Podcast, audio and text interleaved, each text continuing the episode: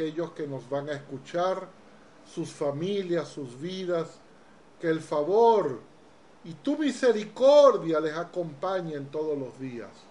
Y te doy gracias, porque tengo la certeza que tú escuchas nuestra oración.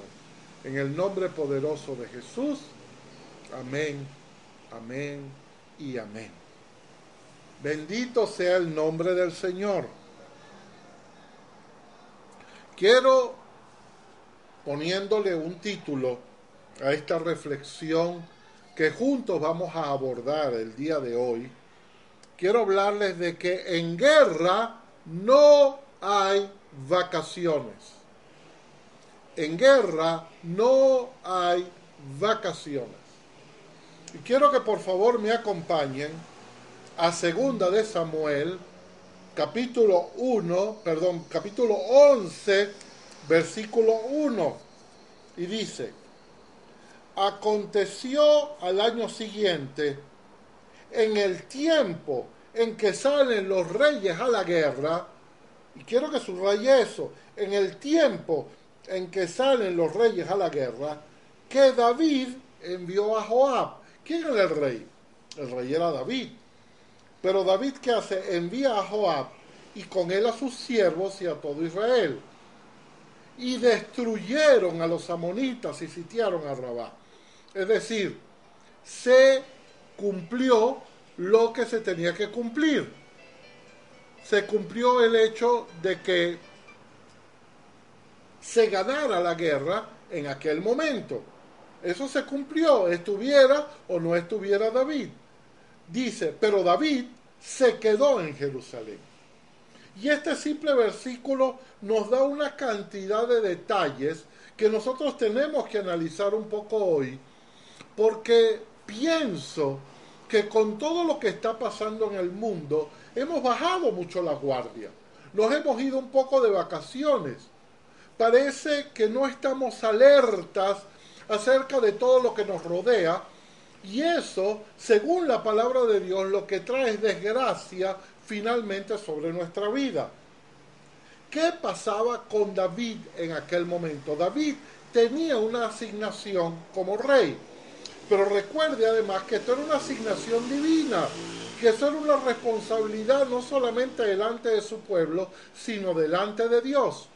Él era el rey que tenía que encabezar a su ejército que debía ir adelante. Para Dios no era tan importante los resultados.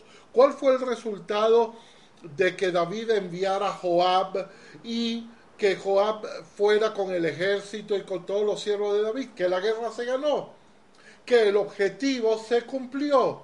Pero se cumplió a qué precio o a qué costo porque dice la palabra que David se queda en Jerusalén. Entonces, ¿qué significa que nosotros estamos de vacaciones? Número uno, que estamos fuera de las asignaciones que Dios nos ha dado. ¿Qué nos toca hacer? Y de eso vamos a hablar hoy. ¿Qué nos toca hacer en este tiempo? ¿Cuál es nuestra responsabilidad delante de Dios? Y, cómo tenemos que afrontar esto que estamos viviendo. Segundo, ¿qué pasaba con David? Que estaba en el lugar equivocado en el momento equivocado. Él habitaba en Jerusalén, él vivía en Jerusalén. Pero en ese tiempo, donde él tenía que estar en la guerra, estaba en un lugar donde no le tocaba estar. Y si usted lee todo el capítulo 11, usted va a encontrar allí las consecuencias de que él se quedara en Jerusalén. Y usted sabe la historia, ¿no es cierto? Porque allí usted ve que él ve a Betsabé, se enamora de la mujer, la ve bañándose, trama todo un plan para acostarse con ella, para matar a Urias el esposo, etcétera, etcétera. Y ahí quizás vive David una de sus épocas más oscuras delante de Dios y peor, que trae unas consecuencias duras y terribles para la vida de él, porque pierde al niño que Jezabel le engendra. Y eso, bueno, usted más o menos conoce la historia. Y de eso quiero hablarles hoy. Cuando nosotros en el momento en que tenemos que estar haciendo lo que Dios nos ordena hacer, nos vamos, entre comillas, de vacaciones, es el momento oportuno para que las tinieblas nos ataquen. Y parece que muchos estamos viviendo ese momento.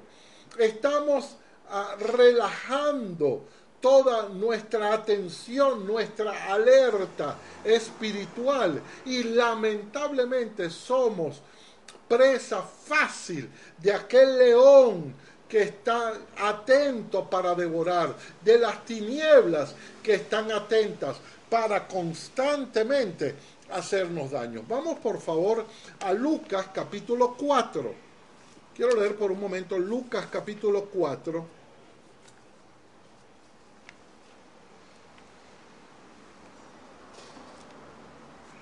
Y voy a leerlo en una versión un poquito diferente. Dice así, está hablando de la tentación de Jesús. Ya pasa las tres tentaciones que se describen en Lucas capítulo 4 y dice esta versión. Así que el diablo, escuche esto, habiendo agotado todas las trampas posibles, lo dejó a la espera de otra oportunidad. Esto es tremendo. Esto es un versículo revelador. Es decir, el diablo tiene la capacidad para analizarnos todo el tiempo. No todo lo que nos pasa es culpa del diablo. Mucho de lo que nos pasa son errores nuestros, a veces inducidos por las tinieblas. Pero escuche algo, una de las cosas que el diablo sí sabía hacer es buscar oportunidades buscar oportunidades. Una de las virtudes, si eso se puede llamar de esa manera, y probablemente es un término equivocado cuando se refiere al diablo, pero una de sus virtudes es la perseverancia. Él persevera, persevera, persevera. Él busca la oportunidad hasta que el oportuno para entonces atacar cuando Jesús vence en aquellas famosas tres tentaciones que le presenta el diablo, y al diablo en ese momento se le acabaron su bolsa de armas, ya no tenía cómo atacar a Jesús. Entonces, ¿qué? Se retira, pero no para siempre. ¿Por qué? Porque él va a buscar otra oportunidad. Él va a buscar ese hueco, ese, ese espacio donde él puede volver a atacar a Cristo o a volver a tentar a Jesús de alguna u otra manera. Eso es lo mismo como él trabaja con el hombre.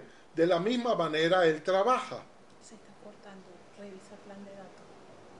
Ya. sí, es que se está cortando un poco y estamos revisando el plan de datos. Está puesto el plan de datos. Está bien. Entonces,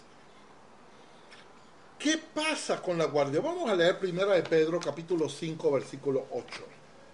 Primera de Pedro 5, 8.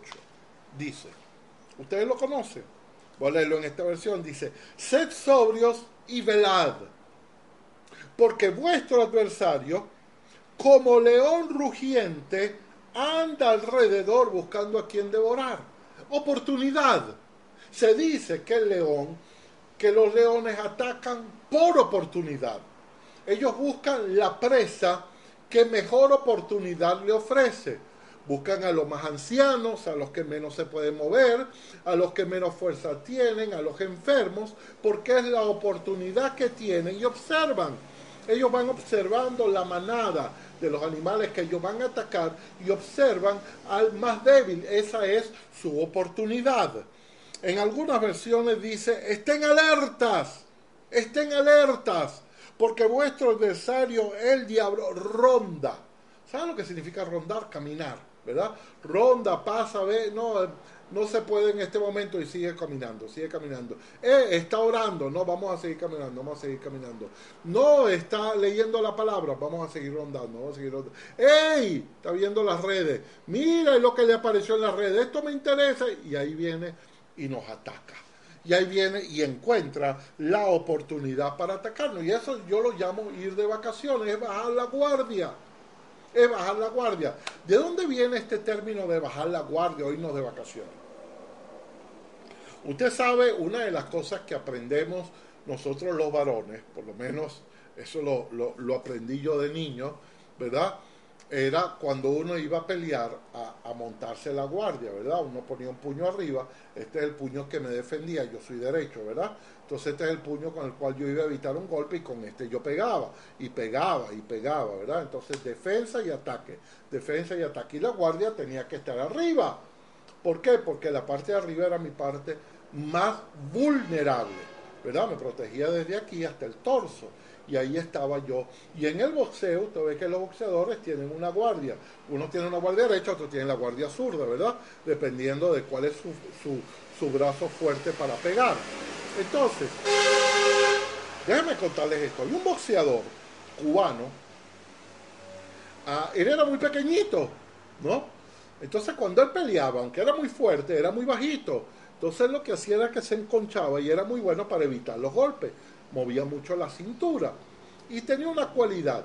Él no pegaba, normalmente cuando se habla de noquear se habla de pegar en la cara, en la mandíbula, esos son los golpes más fáciles de noquear o de tumbar a un adversario. Entonces, ¿qué hacía él? No pegaba arriba porque no llegaba, le costaba y además la guardia del oponente se lo impedía. Entonces empezaba a pegarle aquí y le daba y le daba y le daba y toda la pelea y, nadie entendía por qué le pegaba a los brazos. Pero después de ese trabajo constante de 4, 5, 6, 7 rounds pegándole, ya el boxeador contrario ya empezaba a bajar los brazos porque estaban cansados de los golpes.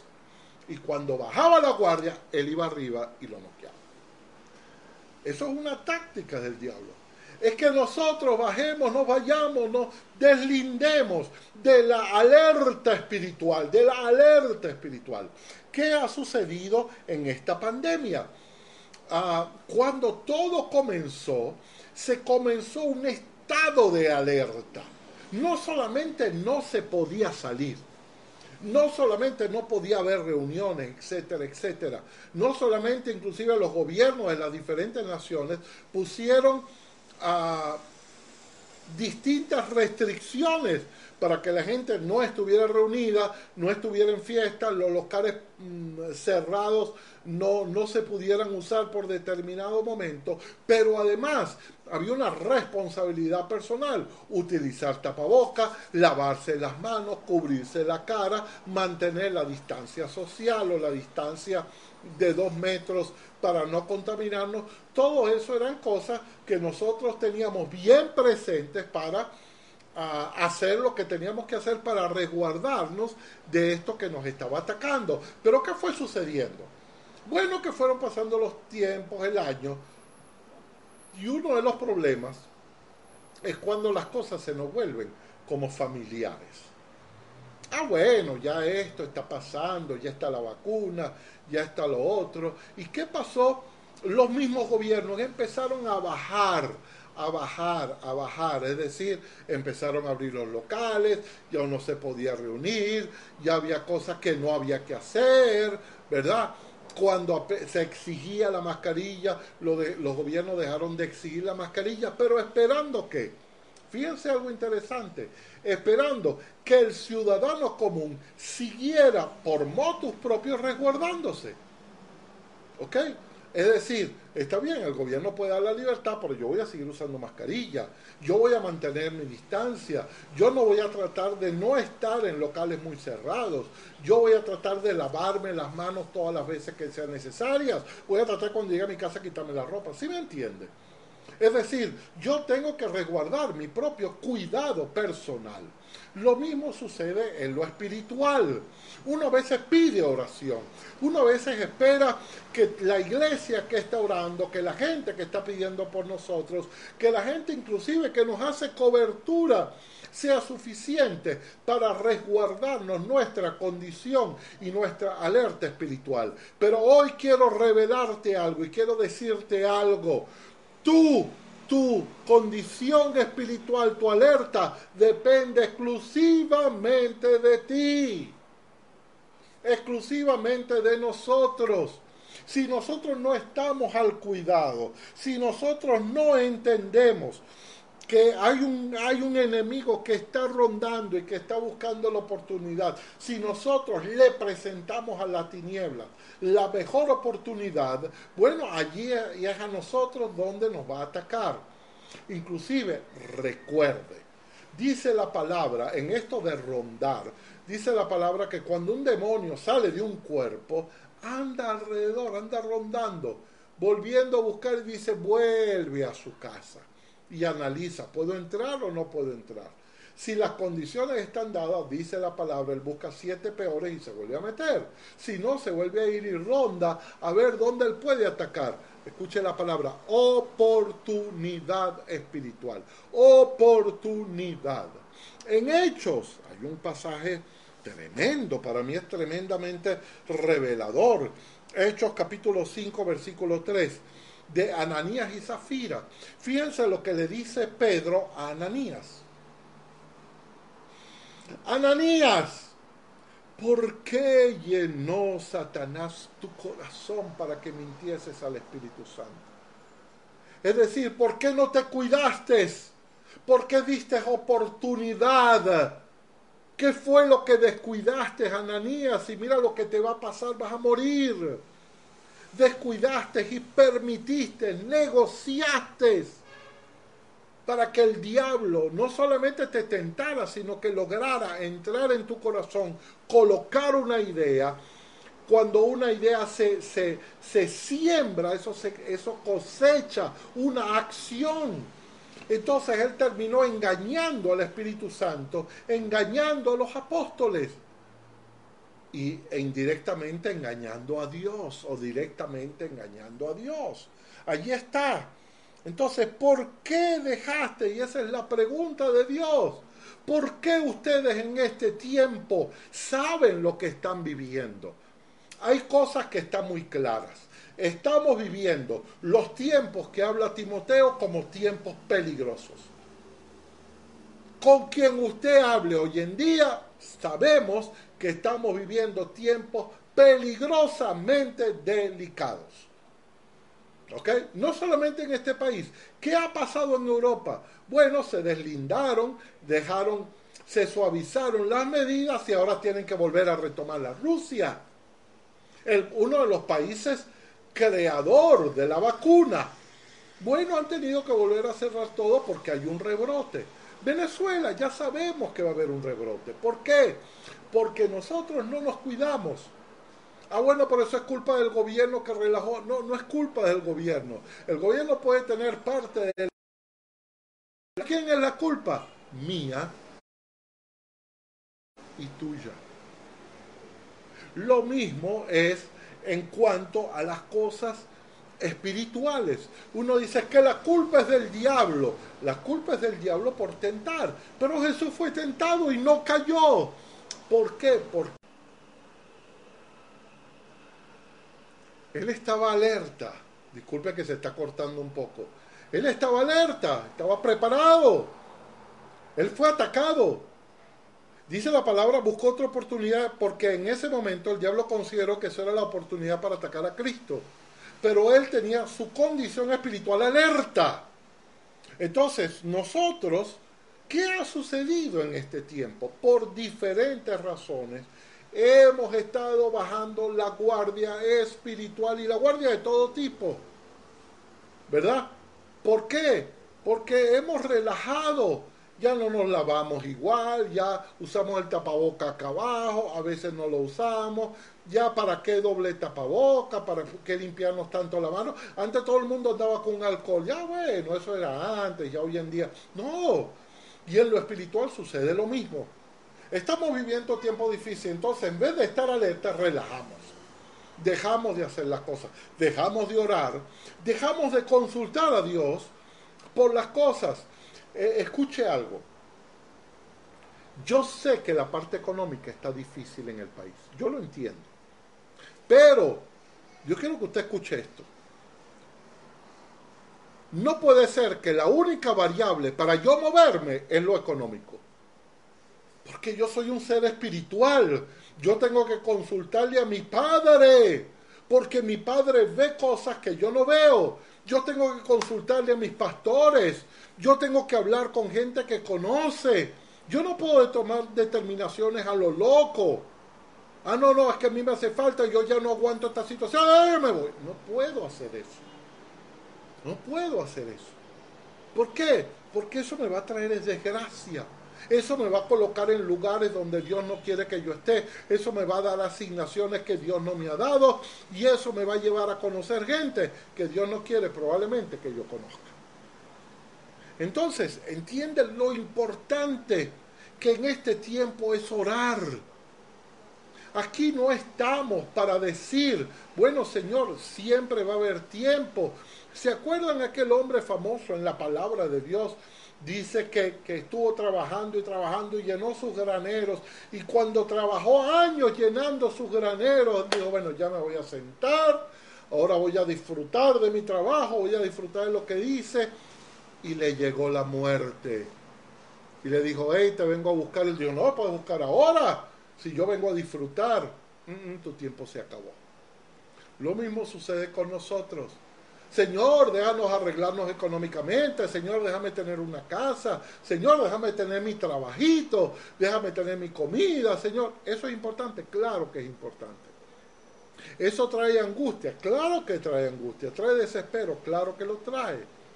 Pero allí es donde yo necesito retomar mi fuerza espiritual y buscar a Dios y entender que en Él están las respuestas, que Él es el dador de la vida, que Él es el dador de las oportunidades, que Él es Jehová Jireh, aquel que provee de todo.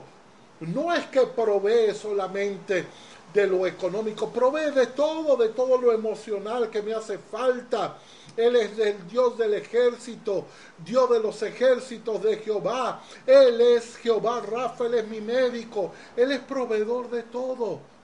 Entonces, si yo me aparto y le digo, ya va, Dios, dame un chance no voy a orarte por un tiempecito, no voy a leer mucho la palabra porque es que estoy buscando trabajo, porque es que estoy viendo si me voy, porque es que estoy viendo cómo resuelvo mi vida, dame una oportunidad.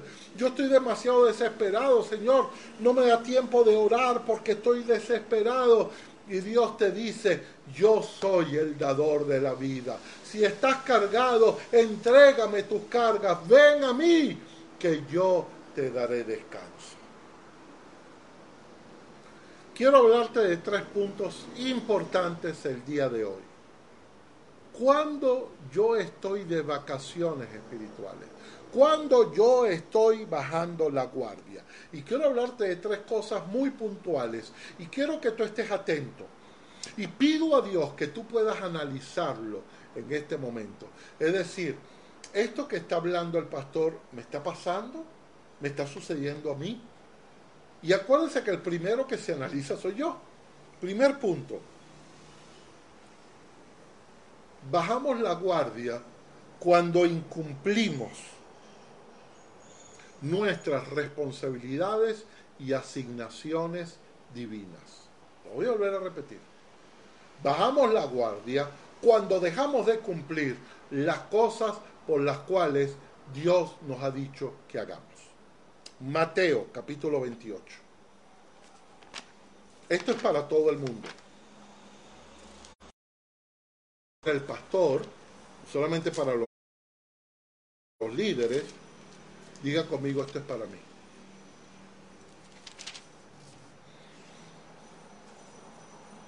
...28, 19 dice... ...por tanto, id... ...y haced discípulos a todas las naciones... ...bautizando Estamos en Mateo 28, 19.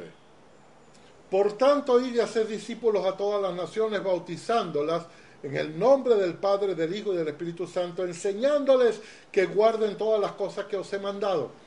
Eh, eh, este pasaje es uno de los pasajes mejor recortados de la historia evangélica. Porque lo que nos conocemos bien, y he aquí yo estoy con vosotros todos los días hasta el fin del mundo. Es una tremenda promesa. Por esa promesa está condicionada a que nosotros prediquemos la palabra, a que hagamos discípulos, a que hagamos la asignación que Dios nos ha dado. Entonces, cuando estamos de vacaciones? Cuando, bueno, Señor, tú sabes, ahorita no puedo predicar mucho, no le puedo hablar mucho a este. Mira, hay que hablarle a todos, a quien sea en estos días. Yo fui a echar gasolina y una persona me trató de una manera muy amable, una, una, una mujer guardia nacional me trató de una mujer muy amable. Y yo le prediqué y le hablé. Y me lo agradeció y le dije, te voy a regalar una Biblia. Y uno pensaría que en ese momento no hay, bueno, esta gente no quiere ni escuchar la palabra. Todos quieren escuchar la palabra. Entonces, ¿qué tengo que hacer? Tengo que predicar, tengo que orar, tengo que aconsejar, tengo que hablarle a la gente. Cuando yo estoy fuera de esto, no estoy alerta espiritualmente porque estoy haciendo cosas que Dios no me ha pedido que haga. Recuerde a David. ¿Qué tenía que estar haciendo él? Tenía que haber ido a la guerra. Ah, no, él se quedó en Jerusalén. ¿Por qué? Ah, Señor, estoy cansado. Mire, ya yo preparé al ejército. Ya ellos lo pueden hacer solo. Tú vas a ver y además yo soy un tipo humilde, de que Joab se gane la fama, que él gane y el ejército, para que vean que ellos también pueden. No, no, no, no, no, la asignación es la asignación, eso te toca a ti, eso me toca a mí, yo no puedo dejar de hacer lo que Dios me ha ordenado hacer. Dentro de esto también yo bajo la guardia cuando incumplo las prioridades que Dios me ha dado. Cuando incumplo las prioridades. ¿Cuál es mi primera prioridad? Escúchame, Dios. Dios. No la comida de mis hijos. No mi trabajo. No estoy desesperado, no, Dios. Si yo pongo a Dios más abajo, entonces estoy poniéndome en condiciones para que el diablo me desanime, me destruya y traiga dolor a mi vida. Escúchalo bien cuando yo pongo a Dios más abajo. ¿Cuál es mi otra prioridad? Mi familia. ¿Cuál es mi otra prioridad? Yo. Cuando descuido mi cuerpo, cuando descuido a mi esposa, cuando descuido a mis hijos, todo eso hace que el diablo encuentre oportunidades para atacarnos. Entonces, cuando yo incumplo con las prioridades que Dios me ha ordenado, Ah, pero ¿cómo hago, pastor? Porque fíjese, fíjese, que yo necesito trabajar. Claro, y yo eso lo entiendo. Pero pastor, yo necesito traer comida a mi casa. Claro, yo eso lo entiendo. Y claro, lo, lo que pasa es que usted, bueno, es fácil porque usted lo que hace es predicar. No, no, no, no. No, eso no, no, no, no se mueve de esa manera. Busque Nehemías capítulo 4.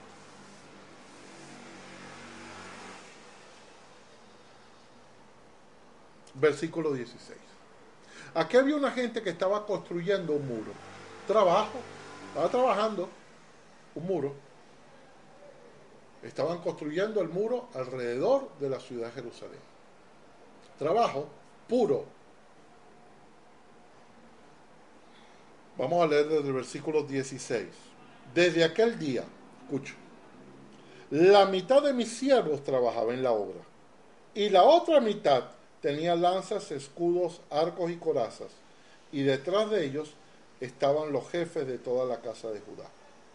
Los que edificaban en el muro, los que acarreaban, los que cargaban, con una mano trabajaban y con la otra tenían una espada. Bendito el nombre de Dios.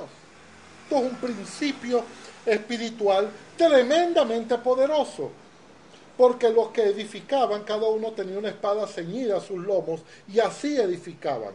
El que tocaba la trompeta estaba junto a mí, y dije a los nobles y a los oficiales y al resto del pueblo, la obra es grande y extensa, y nosotros estamos apartados en el muro, lejos los unos de los otros.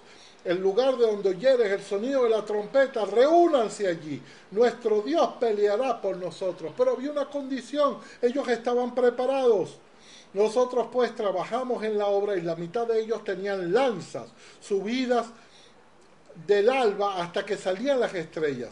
También entonces el pueblo, cada uno con su criado, permanezca dentro de Jerusalén y de noche sirvan de centinela y de día en la obra. Ni yo, ni mis hermanos, ni los jóvenes, ni la gente de guardia que me seguía, nos quitamos nuestro vestido. Cada uno se desnudaba solamente para bañarse. Entendían entendían. Lo importante no es solamente la vida. Lo importante no es solamente tener. Lo importante no es solamente mis necesidades físicas, emocionales. Lo más importante es que lo espiritual esté alerta. Entonces este es el mejor ejemplo. Con una mano trabajo, pero con la otra ¿qué hago? Estoy preparado para entrar en batalla. ¿Y qué significa entrar en batalla? Señor, aquí estoy orando, aquí estoy predicando, con esto trabajo, pero con esto predico. Con esto trabajo, pero con esto oro. Con esto trabajo, pero con esto busco a Dios. Entonces nunca estoy fuera de la alerta. Tengo la condición despierta. Tengo mi espíritu totalmente despierto. Segundo punto, ya se acuerda, primero, cuando incumplimos nuestras responsabilidades y asignaciones divinas. Ten cuidado con esto, por favor. Ten cuidado con esto. No dejes de orar, no tomes decisiones apresuradas. No pelees solo. No pelees solo. Segundo punto, cuando dejo de tomar tiempo para conocer el corazón de Dios y para intimar con Él. No es solamente orar. Ah, pastor, pero es que cuando yo como, yo oro. Por lo menos tres veces al día. Cuando yo voy en mi carro, antes de salir de mi casa, yo oro. No es eso es que tú tengas tiempo para callarte y escuchar a Dios. Es tener tiempo devocional, tiempo de meditar en el Señor, de meditar en la palabra. Diez minutos, media hora, quince, lo que tú decidas. Te sientas solo, nadie te molesta. Estás tú solo con Dios, tú y Dios. Y pones la palabra allí, Señor, háblame. Aquí está tu siervo para escuchar. Quiero conocer tu corazón. Enséñame en esto que estoy viviendo qué es lo que tú sientes, qué es lo que te agrada, qué es lo que no te agrada, qué es lo que te gusta, cómo debo hacerlo, cómo no debo hacerlo. Aprende a escuchar el corazón de Dios. Cuando no lo hacemos, nuestra guardia está baja. Porque estamos haciendo cosas, vemos inclusive resultados como David. Ah, bueno, yo envío, ellos hacen, ellos ganan, está listo, se cumplió el objetivo y trabajamos por resultados y no por procesos. Y Dios trabaja por procesos, porque Dios procesa tu vida y procesa la mía. Entonces, Dios trabaja en nosotros por procesos, no por resultados. Los resultados vienen solos. Y a veces nosotros decimos, Señor, ¿por qué no lo has hecho? ¿Por qué? Él lo va a hacer y probablemente ya lo ha hecho y no nos hemos dado cuenta porque lo ha hecho diferente a como tú y yo creíamos que Él lo iba a hacer. Esto es tremendo. Tus caminos no son mis caminos, dice el Señor. Así como tus pensamientos no son mis pensamientos. Mis pensamientos están más altos, mis caminos están más altos que tus caminos. A veces Él hace cosas y como no estamos pendientes espiritualmente, no lo vemos. Señor, ¿por qué, Señor? Y nos estamos quejando cuando ya Dios respondió. Bendito sea el nombre del Señor. Y tercero, y esto es muy importante, cuando no consulto a Dios. ¿Por qué estamos en este tiempo de no sentarnos a consultarle a Dios? Yo tengo que reconocer que a veces uno, una de mis grandes fallas ha sido no consultarle cosas a mi esposa. ¿Por qué? Porque en un matrimonio la unidad es lo que da la fuerza. Y a veces porque se me olvida, a veces porque he sido distraído, o a veces porque no me ha dado la gana, he cometido el error de no sentarme y hablar con mi esposa. Y decir, amor, ¿qué te parece esto, esto y esto y esto? Y las veces que lo hemos hecho ha sido de gran bendición. Hasta para criar a nuestro hijo. Hay veces que no nos ponemos de acuerdo y las cosas no funcionan. Entonces yo necesito hablar con mi esposa. Si necesito hablar con mi esposa para cosas sencillas, ¿cuánto más no necesito hablar con mi Dios? Con mi Padre Celestial. ¿Cuánto más no necesito consultarle a Él? Y quiero ir a un pasaje de la Biblia, en Josué capítulo 9. Vaya conmigo, por favor, a Josué capítulo 9. Y probablemente el título en su Biblia dice Astucia de los Gabaonitas. El capítulo 9, 10, 11 y 12 de Josué relata la conquista de la tierra prometida. Cuando Dios le entrega la tierra prometida, le da una orden a Moisés y le dice, entra, conquista y destruye a todos los habitantes de esa tierra. Por un momento, mantengo mi mano en Josué y voy a números 33, 55. Y fíjense lo la advertencia de Dios. Si no echas a los moradores de la tierra, que están delante de vosotros. Sucederá que a los que tú dejes serán por aguijones en vuestros ojos, por espina a vuestros costados, y os afligirán sobre la tierra que ustedes habitarán. Eso quiero que lo tengan claro. Cuando yo me convierto al Señor, yo entro en la tierra prometida. Pero cuando yo entro en la tierra prometida, ¿qué me pasa a mí espiritualmente? Que en mi alma hay habitantes que yo tengo que echar fuera. Fortalezas espirituales. Necesidad de pedir perdón. Cosas que han sido implantadas en mi inconsciente. Traumas, dolores. Todo eso yo tengo que desecharlo porque si yo espiritualmente lo mantengo, eso siempre va a ser una espina en mi costado y van a ser anclas que no me permiten crecer espiritualmente. ¿Me está entendiendo? Entonces esto tiene un símil con lo que pasa en la vida. Ahora quiero ponerles un ejemplo con los gabaonitas. ¿Qué eran los gabonitas? Los gabonitas eran un pueblo muy pequeñito, muy, muy pequeño. Estaba a unos 7 kilómetros de Israel. Israel había conquistado, ya venía de, Jericó, ya venía conquistando la tierra. Cuando este pequeño pueblo que está cerca de Israel ve lo que está pasando con Israel, toman una decisión. Fíjense, el versículo 3 dice, mas los moradores de Gabaón, cuando oyeron lo que Josué había hecho en Jericó y en Ai, ya él venía conquistando, usaron astucia fueron y se fingieron embajadores, tomaron sacos viejos, sacos viejos sobre sus asnos, cueros viejos de vino rotos y remendados, zapatos viejos recocidos en sus pies, con vestidos viejos sobre sí, y todo el pan que traían por el camino era seco y mohoso. Qué interesante. Se disfrazan y vinieron a Josué al campamento en Gilgal y le dijeron a él israelita, nosotros venimos de tierra muy lejana, se disfrazan y mienten, se disfrazan y mienten. ¿No le suena esto al diablo?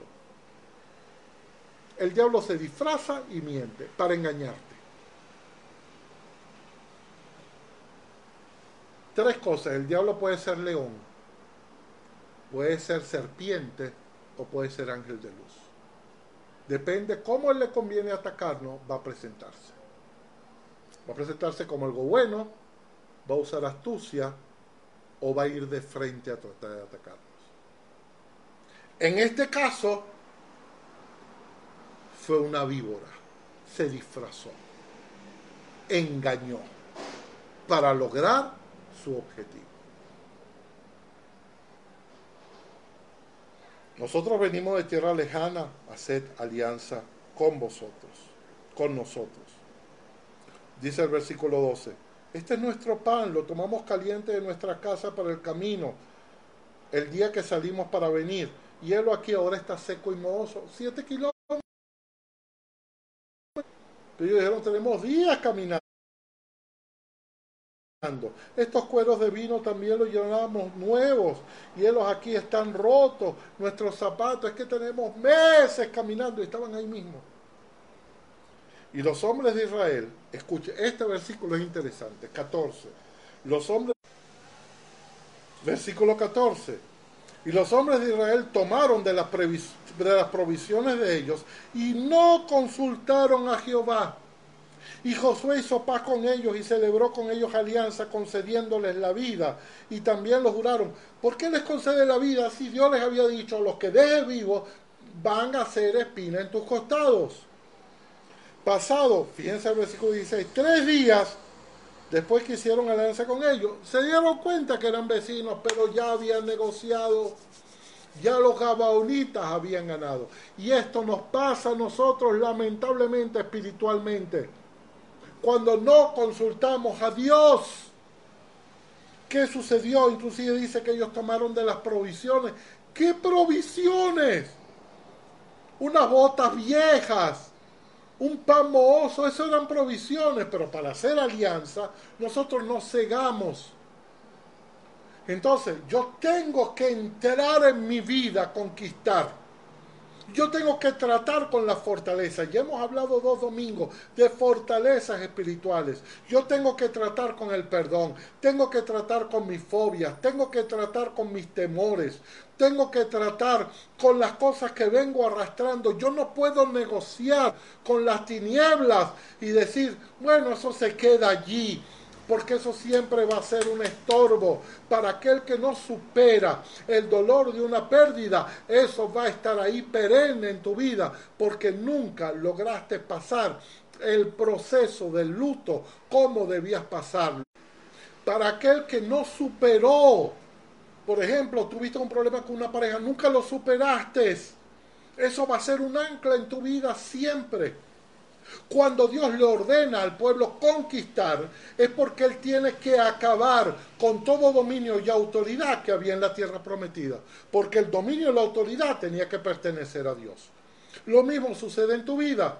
Cuando tú te conviertes y llegas al Señor, tú tienes que consultar con Él, porque tienes que romper dentro de tu vida todo dominio y autoridad de las tinieblas, todo permiso que durante años le hemos concedido a ellos para que nuestro ser, hombre espiritual, dentro de nosotros crezca y se fortalezca y cada día nuestro carácter se parezca más al carácter de Cristo.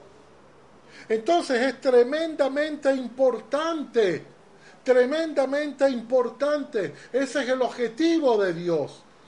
Entonces, ¿por qué nosotros bajamos si todavía hay tanto trabajo dentro de nosotros? Si esto que está pasando en el mundo ha sacado de nosotros todas las fortalezas espirituales, cosas que no nos permiten avanzar.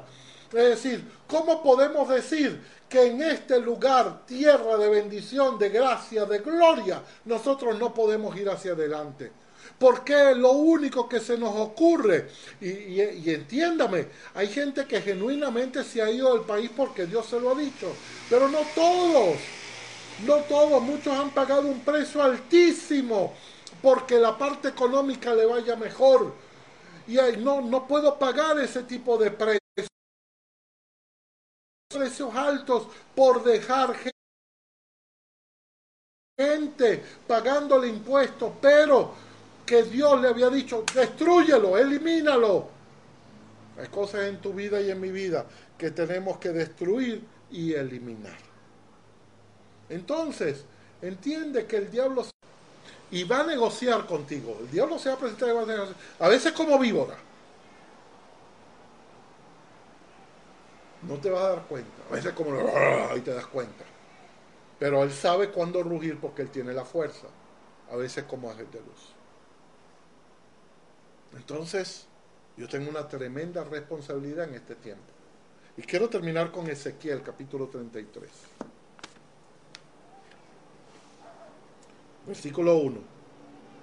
Vino a mi palabra de Jehová diciendo, Hijo de hombre, habla a los hijos de tu pueblo y diles cuando trajere yo espada sobre la tierra y el pueblo de la tierra tomare un hombre de su territorio y lo pusiere por atalaya, escucha esta palabra, y él viere venir la espada sobre la tierra y tocare trompeta y avisare al pueblo, cualquiera que oyere el sonido de la trompeta y no se apercibiere, y viniendo espada lo hiriere, su sangre será sobre su cabeza. Pero el atalaya que viere venir la espada y no tocare la trompeta y el pueblo no se percibiere viniendo la espada, hiriere de él a alguno, este fue tomado por causa de su pecado, pero demandaré su sangre de mano del atalaya. A ti pues, a ti pues, a mí pues, a ti pues, a mí pues, hijo de hombre, te he puesto por atalaya sobre la casa de Israel, que es este mundo ahora. Nos ha puesto Dios como atalaya y oirás la palabra de mi boca y los amonestarás de mi parte. Pero oirás la palabra de mi boca. Entonces entiende algo. El estar apercibido, el no estar de vacaciones, no es para mí, es para todos. Es que yo tengo una función liberadora de mi familia, liberadora de mi nación, liberadora de mi ciudad, liberadora de mi iglesia, liberadora de mi trabajo, liberadora, liberadora. Y si yo no lo cumplo, entonces yo voy a tener responsabilidad sobre eso. Voy a tener peso sobre eso. Y Dios me lo va a demandar. Entonces yo no puedo, no se me da el tiempo de las vacaciones. Se acabaron las vacaciones porque Cristo viene pronto. Y yo tengo que estar apercibido. Yo no puedo visitar el pecado, no me puedo dar esos lujos. Yo no puedo darme el lujo de los bajones. Bueno, siempre va a haber tiempo. Siempre va a haber tiempo de, llegar, siempre va a haber tiempo de estar, siempre va a haber tiempo de reacomodarme. Dame tiempo, Dios. Siempre va a haber tiempo de orar. No es así. El atalaya tiene que estar preparado. Usted sabe el que ha estado en el ejército, el que se duerme de guardia lo fusilan. ¿Por qué? Porque no solamente se pone en peligro él, pone en peligro a todos sus compañeros. Entonces tenemos una función gloriosa. Cuidarte tú para cuidar a toda la gente que está contigo. En tiempo de guerra no hay vacaciones. Cumple con toda la asignación de Dios para tu vida. Evalúate. Porque con eso rompes las fortalezas. Con eso destruyes todo eso que está en esa tierra prometida de tu alma eso se va a ir quitando. Porque en la medida que obedezcamos, en la medida que no negociemos con el diablo, no bajes las manos para negociar. Porque una vez que negocias no hay vuelta atrás. Fíjense que Dios respetó el negocio con los gabonitas. No lo había hecho él, él había dado una orden, Israel incumplió, pero Dios honró y cuando Saúl mató a los gabaonitas, dice la palabra que hubo hambre en la tierra por causa de esa maldición, de que tocó algo que había sido prometido a los gabaonitas. Esto es tremendo. Reflexionemos en esto. En tiempos de guerra no hay vacaciones. Oremos, oremos y oremos. Leamos la palabra, leamos la palabra, leamos la palabra predica a tiempo y a tiempo, a todos. Predica por las redes, predica cuando camines, ora por la gente, ora por la gente. Permíteme orar, permíteme decirte, bendice, sostenga a la gente, sea luz y sal donde usted se encuentre. Y Dios va a traer cosas grandes.